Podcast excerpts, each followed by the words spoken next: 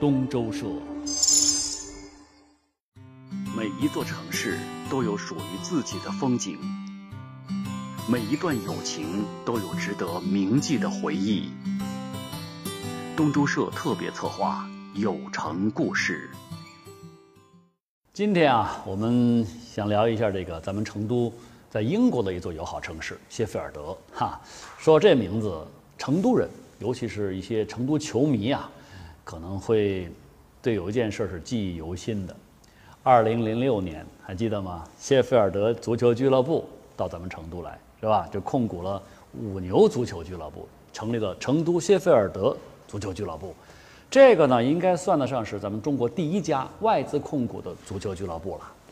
那这个谢菲尔德足球俱乐部是英格兰足球俱乐部甲级联赛的著名球队啊！我记得当年很多人都很看好这事儿，只可惜最终呢，开了花没结果，还挺遗憾的。哎，不过老话说得好啊，“失之桑榆，收之东隅”嘛。正因为这样一段足球的缘分，成都跟谢菲尔德这两个城市，他们的关系，哎，慢慢是越走越近，最终是在二零一零年的三月，双方建立了友好城市关系。好，所以今天我们就来了解一下这座英国的第四大城市，同时也是世界名著《简爱》的诞生地——谢菲尔德。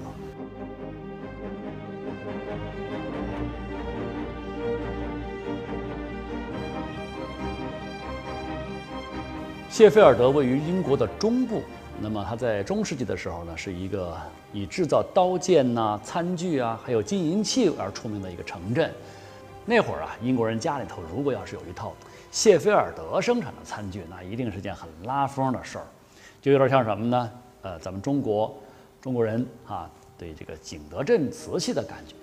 但是呢，这个谢菲尔德它真正成为一个全世界都很著名的城市，要等到工业革命以后了。那是在一八五六年的时候，哈，英国有一个著名的冶金学家叫啊贝塞麦，他发明了一个什么东西呢？转炉炼钢法，就大大降低了钢的生产成本啊。然后呢，这个贝塞麦先生呢，就把他的这个新型钢铁厂啊，就设在了谢菲尔德。哎，此后这里就很快发展成为英国最重要的钢铁生产基地。可以说，谢菲尔德它是近代钢铁工业的发源地之一，见证了人类从铁时代。到钢时代的一个转变，只不过呢，这个钢铁工业的迅猛发展啊，它也给谢菲尔德带来很大的一个问题，很严重的就是环境问题。一方面是工厂的那些废物的无节制的排放，另外一方面呢，这人口啊是大量增加，就形成了很多那种密集的贫民窟。所以说，在上个世纪上半叶的时候，谢菲尔德一度是被称之为英国最肮脏丑陋的城市。当然，今天。你再去谢菲尔德的时候呢，已经完全没有当年那种不好的感受了。相反，到处都是那种干净的街道啊，美丽的公园，宁静的社区，非常漂亮。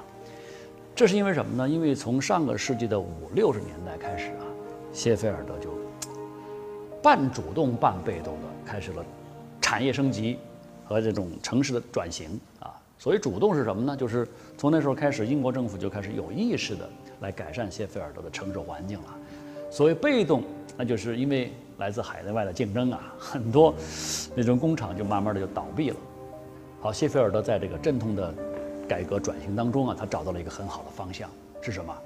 就是体育。哎，你看今天谢菲尔德在这座城市当中的最重要的标签，它已经不再是钢铁了，而是体育产业。那么通过这几十年的努力啊，他已经成功的把自己打造成了不仅是英国本土，甚至是在全世界。都非常知名的体育之都。那刚才咱不是说了吗？成都跟这个谢菲尔德的缘分就是从足球开始的。好，所以除了这个足球产业之外，谢菲尔德在其他的这种体育方面、这项目方面也是非常有优势的。你比如说，它还是那个斯诺克世锦赛的定点的一个举办城市。这项赛事大概是从上个世纪七十年代就开始就落户到了谢菲尔德。一直到现在差不多四十多年啊，从来没有离开过。啊，我知道丁俊晖，他就经常到谢菲尔德去进行训练。那么与此同时，这个谢菲尔德呢，它也是英国的壁球公开赛的定点举办城市，还曾经成功的举办过世界大学生运动会。那今天的整个谢菲尔德到处都是各种优良的体育场馆和设施，已经拥有了完整的一个体育产业链。哎，并且从中获得了很好的经济效益、社会效益，还有环境效益。那么话又说回来啊，是不是说谢菲尔德就完全放弃了他们在制造业方面的这种深厚积淀，包括他们那种优良传统呢？也没有，他们放弃的是那些什么高能耗啊、高污染的这种粗放型的生产方式，取而代之的是高创新性啊、高品质的高端制造业。你比如说，他们那儿就有一个先进的制造园啊，像波音飞机呀、劳斯莱斯的轿车啊这些高端产品，这些部件啊都在这个地方加工，这个地方生产。其实啊，在今天，谢菲尔德制造它仍然在全世界。在国际社会是广受好评的。那么这一百多年时间当中啊，谢菲尔德这座城市它经历了辉煌，啊没落又再度辉煌这样一个呃怎么说曲线型的发展，然后让人感到非常感叹的一个过程。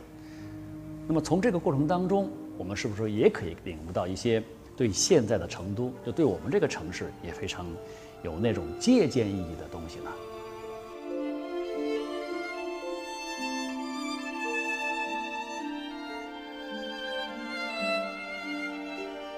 咱们讲了半天谢菲尔德，好像觉得这个地方啊不是钢铁制造业，就是体育竞技，好像它的这个气质有点过于硬朗了，对吧？其实这个城市不是这样的，谢菲尔德还有它非常柔和的一面，它的文化积淀，它的这个底蕴呢，其实是非常深厚的。哎，你看这段这个经典的电影片段，你就应该知道，这应该是出自哪一部小说改编的电影了。你以为我穷不好看就没有感情吗？我也会的。如果上帝赋予我财富和美貌，我一定要使你难于离开我，就像现在我难于离开你。夏洛蒂·波朗特的《简爱》，那么很多人在青少年时代都应该是读过的。我们那个时候很痴迷于他的作品。女主人公简，她那种独立的、啊坚强的、自尊自爱的性格，对我们这一代人。可以说，在择偶的那种观念上都有一个很大的影响。勃朗特三姐妹啊，个个都是大名鼎鼎，包括写了《呼啸山庄》的艾米丽·勃朗特，是吧？那他们的故居就在谢菲尔德附近的一个镇，叫霍华斯镇。啊，我知道哈，很多去英国的朋友，除了去伦敦、去剑桥去看一看，很多人都要到这个谢菲尔德去朝圣的。那么，除了这个勃朗特三姐妹，谢菲尔德还跟另外一个著名的英国女作家也扯上了关系，谁呢？就是《傲慢与偏见》啊，理智与情感的作家简·奥斯汀。虽然说这个简·奥斯汀的故居它是在英国西南部的一个地方叫巴斯，他的小说背景呢也不是在说这个谢菲尔德的所在的那个约克郡，但是2005年的时候啊，有一个电影《傲慢与偏见》。这部电影就是在谢菲尔德附近的一个城堡庄园拍的。那这部小说《傲慢与偏见》实际上是很多次被搬上银幕，但是评价最好的还是2005年上映的这一本，是由好莱坞的著名演员凯拉·奈特利主演的这个版本啊，就是演的什么《加勒比海海盗》的那个大美女。查茨沃斯城堡庄园呢，它是这个世袭德文郡公爵的宅邸啊，最早是在16世纪1553年的时候开始建造。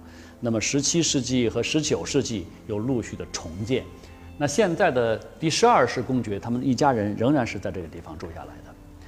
如果说你足够的熟悉简·奥斯汀这本《傲慢与偏见》的话，那么当你走进这个庄园的时候，你就会发现，这确实就是作家他笔下的那个达西庄园，啊，绿草如茵的平原，枝繁叶茂的大树，蜿蜒流淌的清泉。乃至房子面前的一方池水，那简直就是小说情节的再现呐！呃，所以说难怪有人讲啊，到了谢菲尔德，如果不去这个查斯沃斯城堡庄园去看一看，那都不好意思说自己去过谢菲尔德。那么聊到了文化，我们就得说到教育了。这个谢菲尔德的在教育方面的实力呢也是非常雄厚的。谢菲尔德大学那是英国最著名的百年老牌名校之一。多次获得女王年度奖章啊，而且还先后培养了六位诺贝尔奖获得者。所以说，成都跟谢菲尔德在这方面就教育方面的合作，那前景是很广阔。呃，据我所知啊，就是现在双方呢在这方面已经有了非常具体的一个动作了。说到这个动作之前，我得先说一下谢菲尔德，它有一个非常著名的一个中学，叫唐古中学。啊现在我们成都市呢就准备跟谢菲尔德合作，在成都的高新区要建一所包括幼儿园在内的谢菲尔德小学。这个小学呢，不仅要借鉴唐古的教学经验，连学校的设计也采用他们的图纸。哎，你要知道这个唐古中学的设计，它很有名的，人家是花了差不多一千六百万元人民币的这个设计费，但是你看，居然就把这图纸免费给我们用了。你说谢菲尔德，他对成都怎么那么好呢？啊，我想确实是因为他们非常重视跟成都的友好关系。你看他们的议会主席朱莉女士啊。在这么最近短短的一年时间当中，已经来成都三次了，哎，每次来都说自己啊对成都又有了新的一个惊喜，就发现成都变化之大。其实，在跟这个成都结成友好城市之前，谢菲尔德也曾经收到过很多咱们国内其他城市的这种要跟他们结好结友好城市的请求，但是他们最终还是选择了成都。为什么呢？我想不仅仅是因为这个足球俱乐部那一段友情。他们确实也是看到啊成都的发展活力，看到成都的发展后劲，发现成都是一只绩优股，而且他们还表示说，这个谢菲尔德呢会把跟成都的友城关系放在所有国际合作领域的第一位。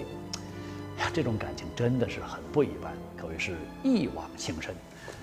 那么就在二零一二年，成都跟谢菲尔德是获得了这个中国人民对外友好协会中国国际友好城市联合会评选的友好城市交流奖。哎，这也算得上是对这两个城市他们城市之间的友好交往工作的一个肯定吧。所以我更相信，未来这两座城市的友好关系也一定会继续的延绵不息，越来越好。